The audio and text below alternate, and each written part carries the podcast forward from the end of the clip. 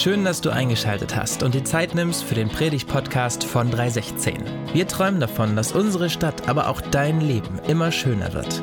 Egal wer du bist und wo auch immer du das gerade hörst, wir wünschen dir ganz viel Inspiration und den ein oder anderen Geistesblitz für deinen nächsten Schritt.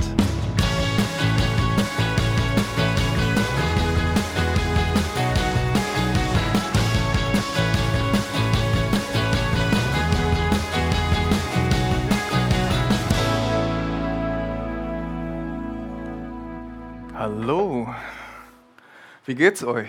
Geht's euch gut? Habt ihr die Sonne heute genossen? Uh, wo ist die Begeisterung? Habt ihr alles schon gewählt? Ja? Ja, cool. Ich darf nicht wählen, leider. Aber ich werde heute, dieses Jahr auch noch was wählen. Äh, eine Präsidentwahl in Indonesien. Spannend. Darf ich mal wissen, wer ist neue Studenten? Die Erstsemester. Gibt es keinen Erstsemester bei uns? Ah, schade. Wo? Ah, hi. Herzlich willkommen in Hannover. cool, dass ihr da seid.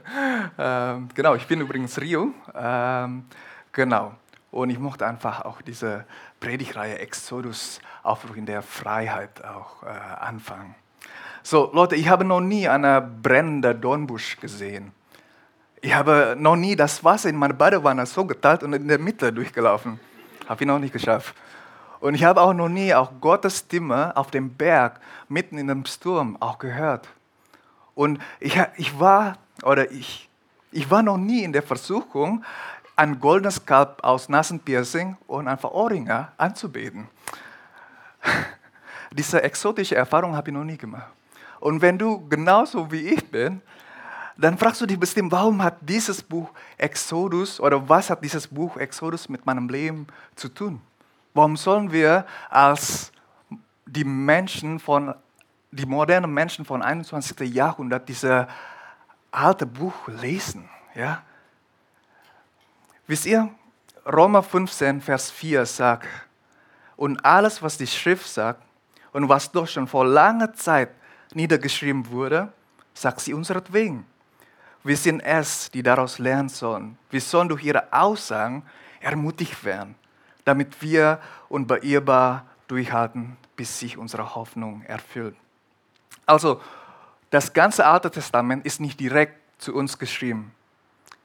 Sie ist aber für uns geschrieben. daraus sollen wir lernen. Und daraus werden wir ermutigt,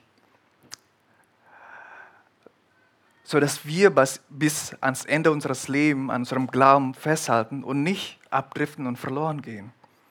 Ich weiß, dass das Alte Testament zu verstehen ist nicht einfach, ja. Aber wenn ich mir die Mühe gebe, um die Message aus dem Alten Testament für mein Leben zu verstehen, dann hilft es unglaublich, meinem Glauben zu wachsen. Und das Buch Exodus ist ein von meinen Lieblingsbüchern in der Bibel. Und ich kann euch tausende Gründe erzählen, warum ist das so. Aber ich habe heute leider nur ein, Zeit für einen. Und ich möchte einfach euch das erzählen als Framework, damit ihr dieses Buch besser verstehen könnt. Und zwar, Exodus ist ein Blueprint von der ganzen Bibel. Das Buch Exodus ist wie eine kleine Miniatur von der ganzen Bibel. Ja? Und es gibt so ein Muster von der Erlösung äh, in diesem Buch, das sich weit bis in das Buch Offenbarung äh, zieht und entfaltet. Zum Beispiel, das Buch fängt mit Sklaverei an und endet mit Gottes Gegenwart. Komm in diese gefallene Welt und mitten, äh, wohn mitten unter uns. Und das ist das ist die große Storyline von der Bibel. Ja, die Menschen sind von Tod und von Sünde versklavt, aber Gott erlöst uns. Und am Ende wird er in der Vollkommenheit zu uns kommen. Seine Gegenwart wird diese gefallene Welt erfüllen und unsere Welt neu machen. Und das ist unsere Hoffnung. Also Exodus zu verstehen, hilft dir nicht nur, um Gottes großen Plan auch zu verstehen, sondern sie hilft dir, Gottes Plan persönlich für dein Leben zu verstehen. Du wirst Gott und seine Handlung besser verstehen, äh, wenn du dieses Buch besser verstehst. Und das führt zum Staunen, ja? das führt zum Vertrauen, das führt zum Anbetung. Und ich hoffe, dass ihr dies erleben, während wir gemeinsam durch dieses Buch Offenbarung gehen. Aber bevor ich anfange, möchte ich kurz mit uns beten, okay? Gott, wir danken dir, dass du der Gott, der sich offenbart. Du bist der Gott, der unsere Situation siehst, unsere Leid siehst. Und wir danken dir, dass du einen perfekten Plan hast, um uns zu befreien, um uns zu erlösen. Und wir danken dir, Herr, auch für diesen Buch und auch für diese Gelegenheit, einfach um diesen Buch einfach zusammen zu entdecken. Wir beten, dass du uns ein weiches Herz äh, schenkst, dass deine Wahrheit in, tief in unserem Herz einfach ja, verwurzelt sind und dass unser Leben verändert. Amen. So, mein Predigtitel für heute ist Großer Widerstand, aber Gott ist viel größer. Großer Widerstand, aber Gott ist viel größer. Habt ihr schon mal den Graf von Monte Cristo gelesen? Jemand von euch? Jika, ne? Cool. Er ist ein Klassiker, come on. Und die Geschichte fängt an mit Edmund Dantes. Und Edmund Dantes hat alles, ja, um wirklich erfolgreich zu sein. Ähm, also er kommt von einer Working-Class-Familie, aber er ist fleißig, er hat einen guten Charakter. Er ist eine eine, eine, eine nette Person, ja. Und deshalb äh, sieht er vor einer großen Promotion. Und darüber hinaus, er ist auch verlobt äh, mit der Liebe seines Lebens, heißt Mercedes. Schöner Name, ne? Und sie ist eine sehr hübsche Frau. Äh, und sie liebt Dantes von ganzem Herzen einfach. Aber aber es gibt drei Männer, die sehr neidisch auf ihm ist, auf ihm sind und sie wollen, was er hat. Und sie haben sich verbundet, sodass durch eine Intrige Dantes am Ende im Knast landet. So Dantes landet im Knast eins, zwei, drei, vier, fünf Jahren und er versteht einfach nicht, was er falsch gemacht hat, warum er in dieser schlimmen Situation landet. Und so ist auch das Gefühl, wenn wir die erste Abschnitt von das Buch Exodus auch lesen. Wie kommen sie dann in diese Situation, dass sie dann plötzlich versklavt sind, wo sie dann plötzlich eine schlimme oder harte Zeit erleben? Und deshalb wollen wir auch heute zusammen einfach entdecken, was wirklich hier passiert und was Gott dahinter für einen Plan hat. Also Szene 1, Vers 1 bis 7. Wenn alles läuft, wenn alles einfach läuft. Hier sehen wir, wie die Israeliten in Ägypten landen, ja, und eine kleine Nation geworden ist. Und also die Israeliten sind die Familie von Jakob.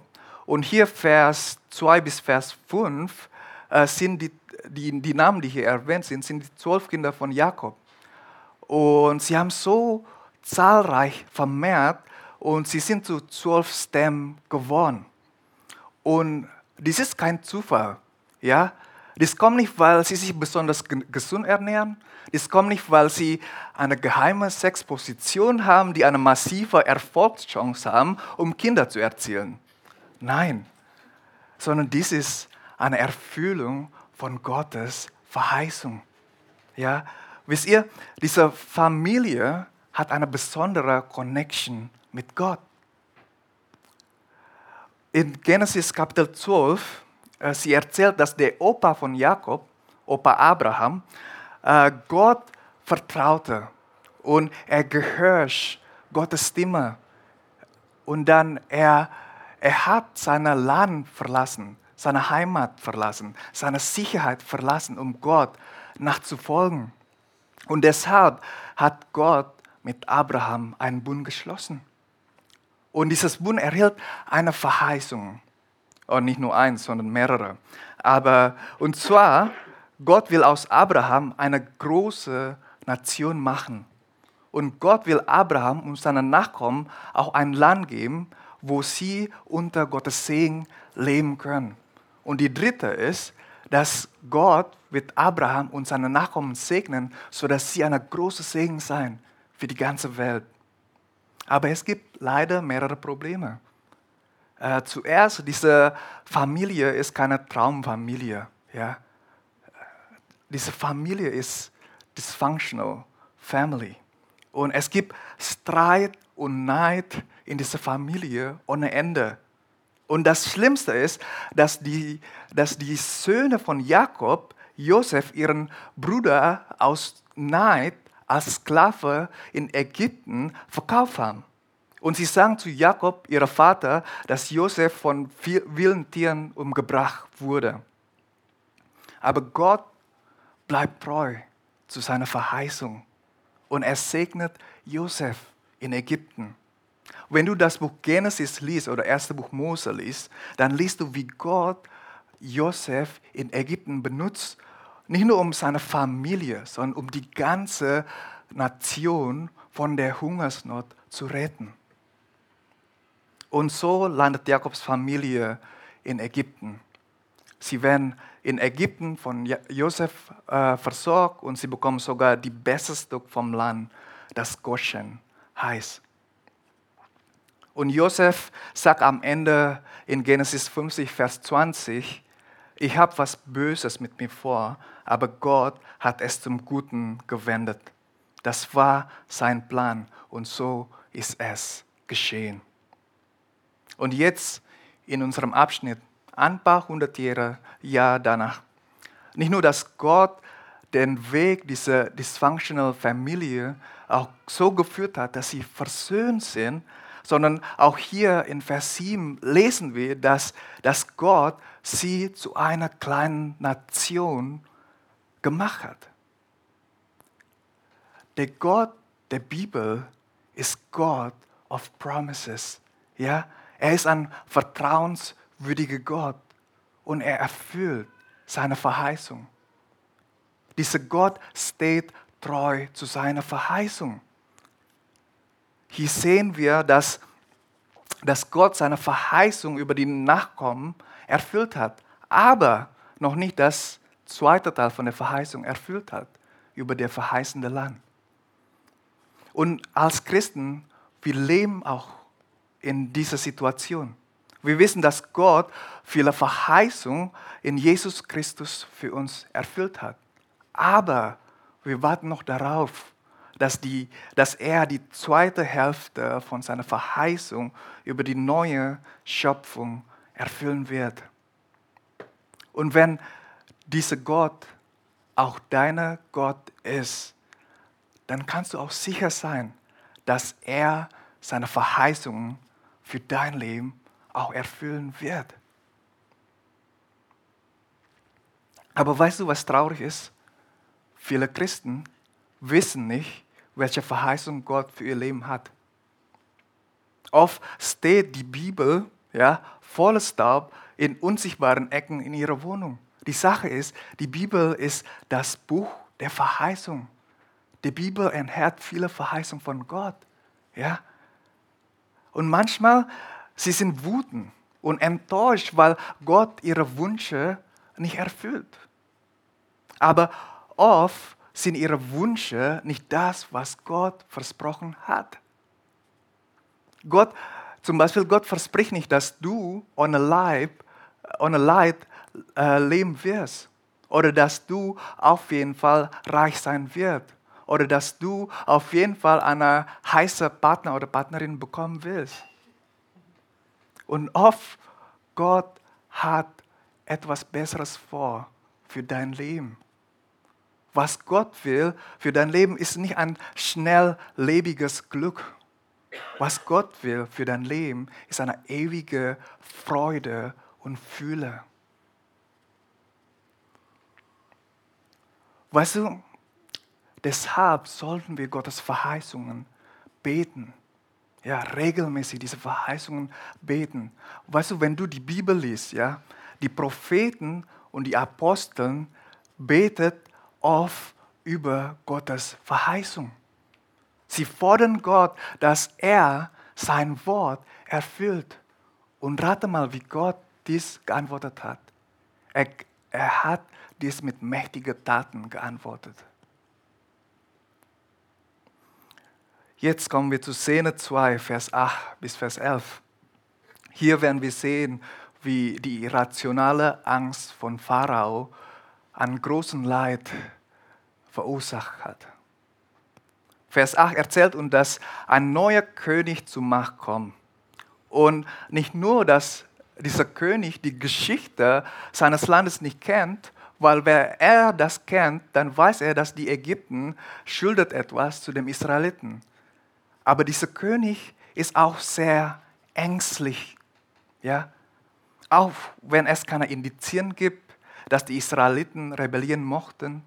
Er hat Angst, dass dieses kleine Volk rebelliert und die Ägypten zerstört. Deshalb in Vers 11 lesen wir, dass Pharao die Israeliten als Sklaven hart arbeiten lässt.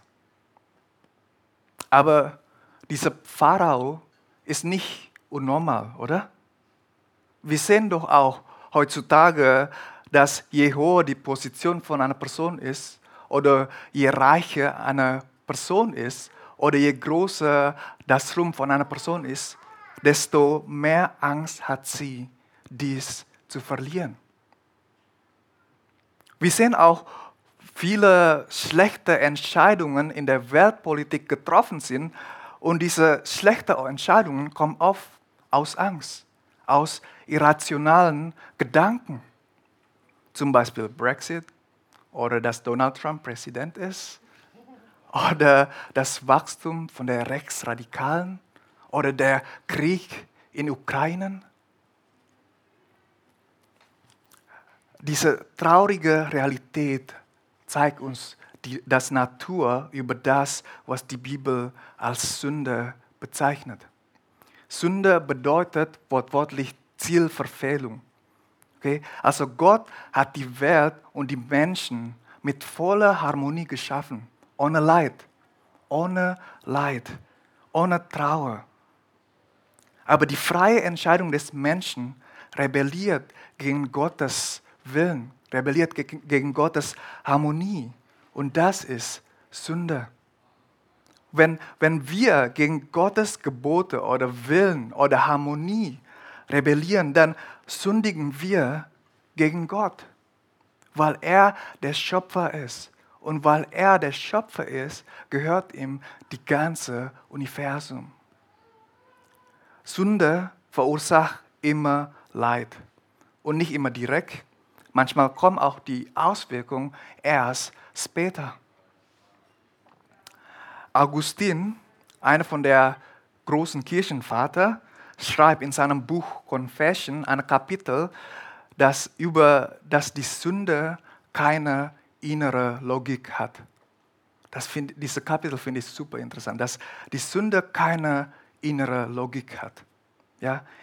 Er, als ein Beispiel davon hat er auch diesen Abschnitt auch genommen und sagt, diese Entscheidung von Pharao hat keine innere Logik.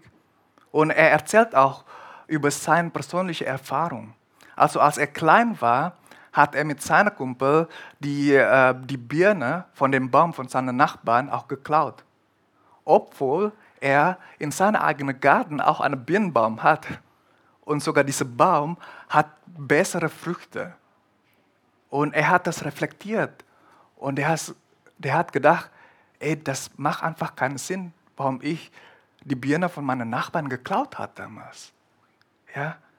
Und er hat geschrieben, er will es einfach, weiß er nicht warum, und er hat das getan, obwohl das keine innere Logik hat. Und wir sehen auch diese Realität heute noch. Zum Beispiel der Vater, der eine Affäre angefangen hat und seine gute Ehe und das Leben von seinen Kindern, die er liebt, wirklich kaputt gemacht hat. Oder wir sehen heute oder heutzutage eine Diktatur, der für sein Ego einen Krieg macht und für sein Ego Tausenden von Menschen sterben lässt.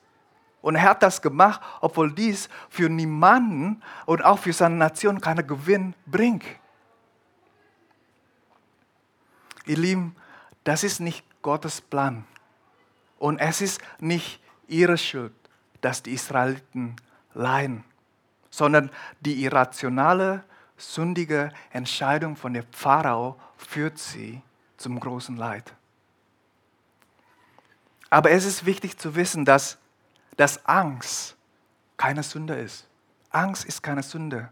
Aber oft unsere große Angst oder Sorgen kann zum, zu Sünde führen.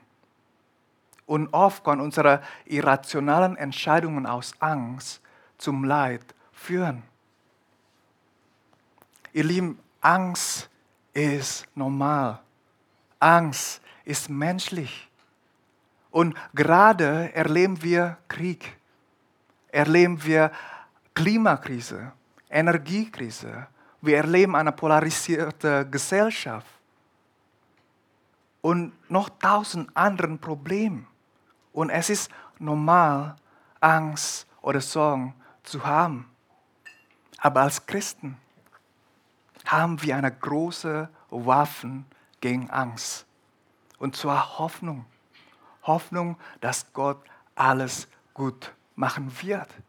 Ja? Und nicht nur das, Gott wird alles in seiner Zeit vollkommen machen, wiederherstellen.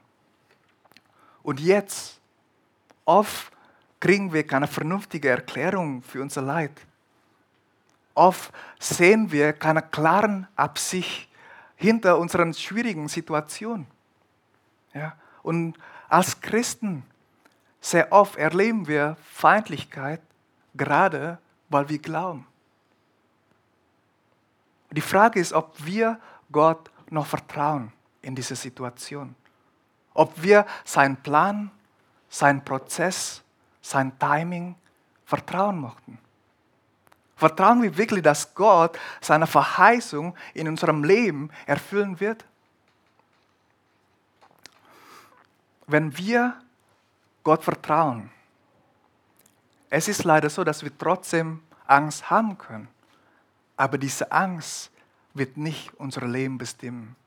Diese Angst wird keine Autorität über unser Leben haben. Deshalb sollen wir Gottes Verheißung vertrauen. Lass uns zu Szene 3 kommen. Warum können wir Gott vertrauen? Weil unser Gott einfach größer ist. Ja. Vers 12 sagt, aber je mehr man die Israeliten unterdrückte, desto zahlreicher wurden sie und desto mehr breiten sie sich aus. Den Ägyptern wurde das unheimlich. Wer kann gegen Gott kämpfen? Wer kann Gottes Verheißung abhalten? Niemand. Ja. Pharao, der mächtigste Mann der Welt in seiner Zeit, er kann das nicht tun. Er denkt vielleicht, wenn die Männer kaputt und müde von der Arbeit zurückkommen, dann haben sie keinen Bock mehr, mit ihren Frauen ins Bett zu gehen. Ja? Und deshalb werden weniger Kinder geboren. Aber hier sehen wir, je heftiger die Arbeit ist, desto mehr Liebesaktivitäten unter den Bettdecken und deshalb viel mehr Kinder als vorher. Ja? Leute, hier lesen wir eine dunkle Zeiten von den Israeliten, keine Frage.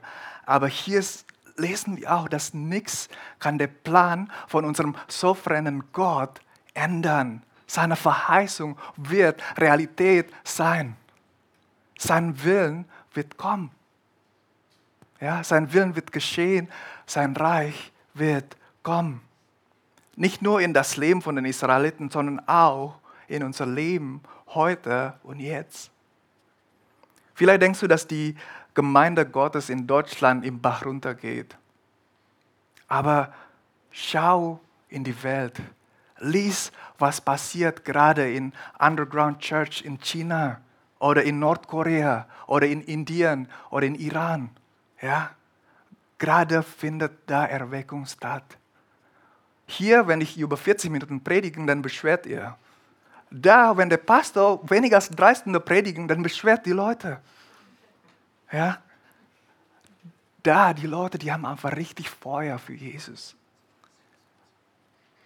Gott hat seine Familie zahlreich gemacht, trotz der heftigen Verfolgung. Und vielleicht fragt ihr euch auch, warum findet das nicht hier statt? Aber dass wenig Leute gerade in der westlichen Welt an Jesus Christus glauben, es ist nicht zum ersten Mal in der westlichen Welt passiert. Das war schon mal so. Wir sollen einfach treu zu Gott sein. Wir sollen mit Erwartungen warten und einfach festhalten an Gottes Verheißungen. Wir sollen seinem Timing, seinen Prozess vertrauen, auch wenn sie nicht wie unsere Vorstellungen sind. In den letzten beiden Versen lesen wir, dass die Aufseher die männlichen Israeliten härter arbeiten lässt, weil sie sich unglaublich viel vermehrt. Und da steht auch, dass die Aufseher sie misshandelten und machten in das Leben zur Hölle. Das ist keine schöne Erfahrung. Es ist bestimmt richtig hart, als Israeliten in dieser Zeit zu leben. Aber auch wenn die Israeliten gerade heftiges Leid erleben, bedeutet das Gott sie vergisst. Es bedeutet nicht, dass sie nicht mehr in Gottes Plan sind. Wisst ihr, was Gott sagt in dieser Situation? Gott sagt, dass alles okay ist. Alles okay. Weißt du, Genesis 46 erzählt uns von der Zeit, bevor Jakob und seine Familie nach Ägypten kamen. Und in Vers 3 spricht Gott zu Jakob, hab keine Angst, ich werde mit dir nach Ägypten gehen. Ich will dein Nachkommen zu einem großen Volk in Ägypten machen. Also Gott erkennt, dass Jakob Angst hat. Und er versichert Jakob in Vers 4, dass er selbst mit ihm und seiner Familie in Ägypten ist. Weißt du, sie sind nicht alleine in Ägypten. Ja? Und nicht nur, dass alles okay ist, sondern Gott hat dies alles vorher gesehen. Also dies ist keine Überraschung für Gott. Und deshalb, alles ist geplant, alles ist vorbereitet. Woher weiß ich das? Weil Gott schon in Genesis 15 dies zu Abraham offenbart hat. Gott sagt zu Abraham, du sollst jetzt erfahren, wie es deinen Nachkommen ergehen wird. Sie werden als Fremde in einem Land leben, das ihnen nicht gehört. Man wird sie unterdrücken und zu Sklavendiensten zwingen. Das dauert 400 Jahre. Dann in Vers 14, dann werde ich über das Volk, dem sie dienen müssen, ein Strafgericht halten. Und sie werden von dort mit reichem Besitz wegziehen. Also nicht nur, dass alles ist vorbereitet, alles wird gut gehen. Gott selbst wird handeln. Ja? Gott selbst wird ein Strafgericht halten. Und hier ist eine Warnung und gleichzeitig eine gute Nachricht für uns, oder? Der gerechte Gott wird Ungerechtigkeit bestrafen. Egal wie mächtig, egal wie reich du bist, egal was für eine Position du hast, ja, du bist nicht außerhalb von Gottes Gerechtigkeit. Deine ungerechten Taten werden Konsequenzen haben. Aber dies ist auch eine Einladung, dass wir gerecht handeln, dass wir für Gerechtigkeit kämpfen. Weil wenn wir für die Gerechtigkeit kämpfen, dann Gott ist mit uns. Und hier ist meine Takeaway für heute. Mache ich eins, dann mache ich fertig, okay? Als Christen müssen wir nicht mit unserer Angst und Sorgen alleine sein. Unser himmlischer Vater kennt unser Herz. Er kennt alle unsere Sorgen, unsere Angst. Er kennt unsere Lebenssituation. Er ist nicht blind. Er ist da. Er sieht dich in dieser Situation. Und weißt du, was Gott Freude macht? Dass wir mit unserer Angst und Sorgen vor Gott kommen. Wenn du alleine bist, wie Pharao, ja, dann wirst du sicherlich schlechte Entscheidungen treffen, das zum Leid führen kann. Also bring deine Ängste vor Gott. Aber bring sie nicht alleine. Bring sie nicht alleine vor Gott, ja? Sondern bring sie vor Gott mit deiner Bruder und Schwester in Christus Jesus. Niemand soll mit seinen Ängsten alleine kämpfen. Niemand, niemand soll mit ihren Sorgen alleine kämpfen. Nein, du bist nicht dafür gemacht. Okay? Wir brauchen einander. Deshalb ist es wichtig, dass du dich regelmäßig mit deinem Geschwister einfach im Gottesdienst oder in der Hauskirche triffst. Erzählt sie von deinen Ängsten, erzählt sie von deinen Sorgen. Erzählen sie, was für eine Kämpfe, die du gerade hast. Und wenn jemand uns dies erzählt, lass uns keine Schlaumeier sein, okay? Gib dem nicht einfach eine schlaue Lösung oder schlaue Ratgeber. Nein, lass uns einfach für die anderen da sein. Lass uns einfach die Leute nicht verurteilen. Lass uns einfach zusammen unsere Ängste und Sorgen vor Gott bringen. Und wenn wir das tun, ja, werden unsere Ängste unser Leben nicht beherrschen. Dadurch werden deine Hoffnung in Jesus stärker und stärker sein. Weil wir so vergesslich sind, brauchen wir diese Erinnerung ständig, dass trotz unser Leid alles okay ist. Dass trotz unserer Ängste und Sorge, dass alles okay ist. Gott ist nicht überrascht von dieser Situation. Und weil Gott größer ist, deshalb müssen wir keine Angst haben. Ja.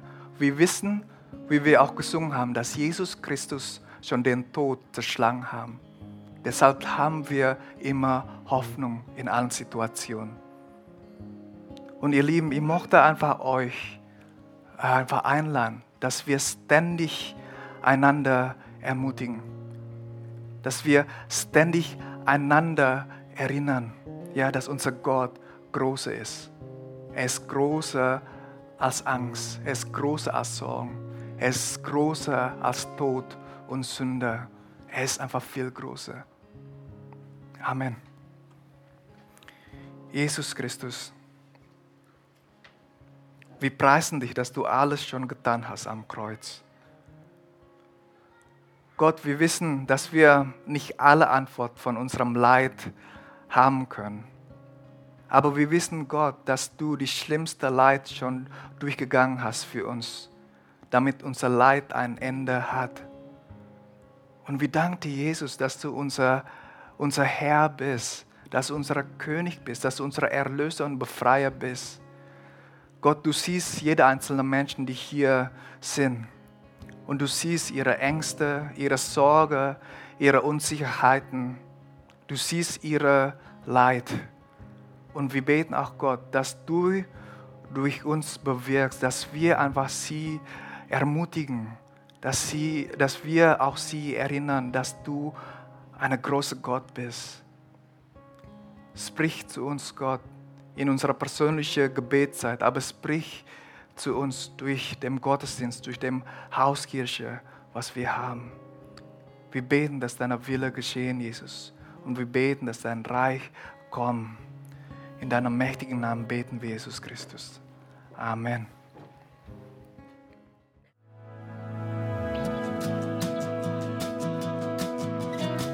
Vielen Dank fürs Zuhören.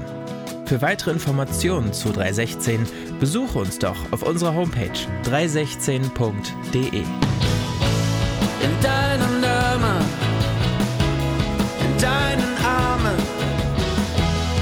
deiner Liebe können wir es schaffen und Hannover schöner machen.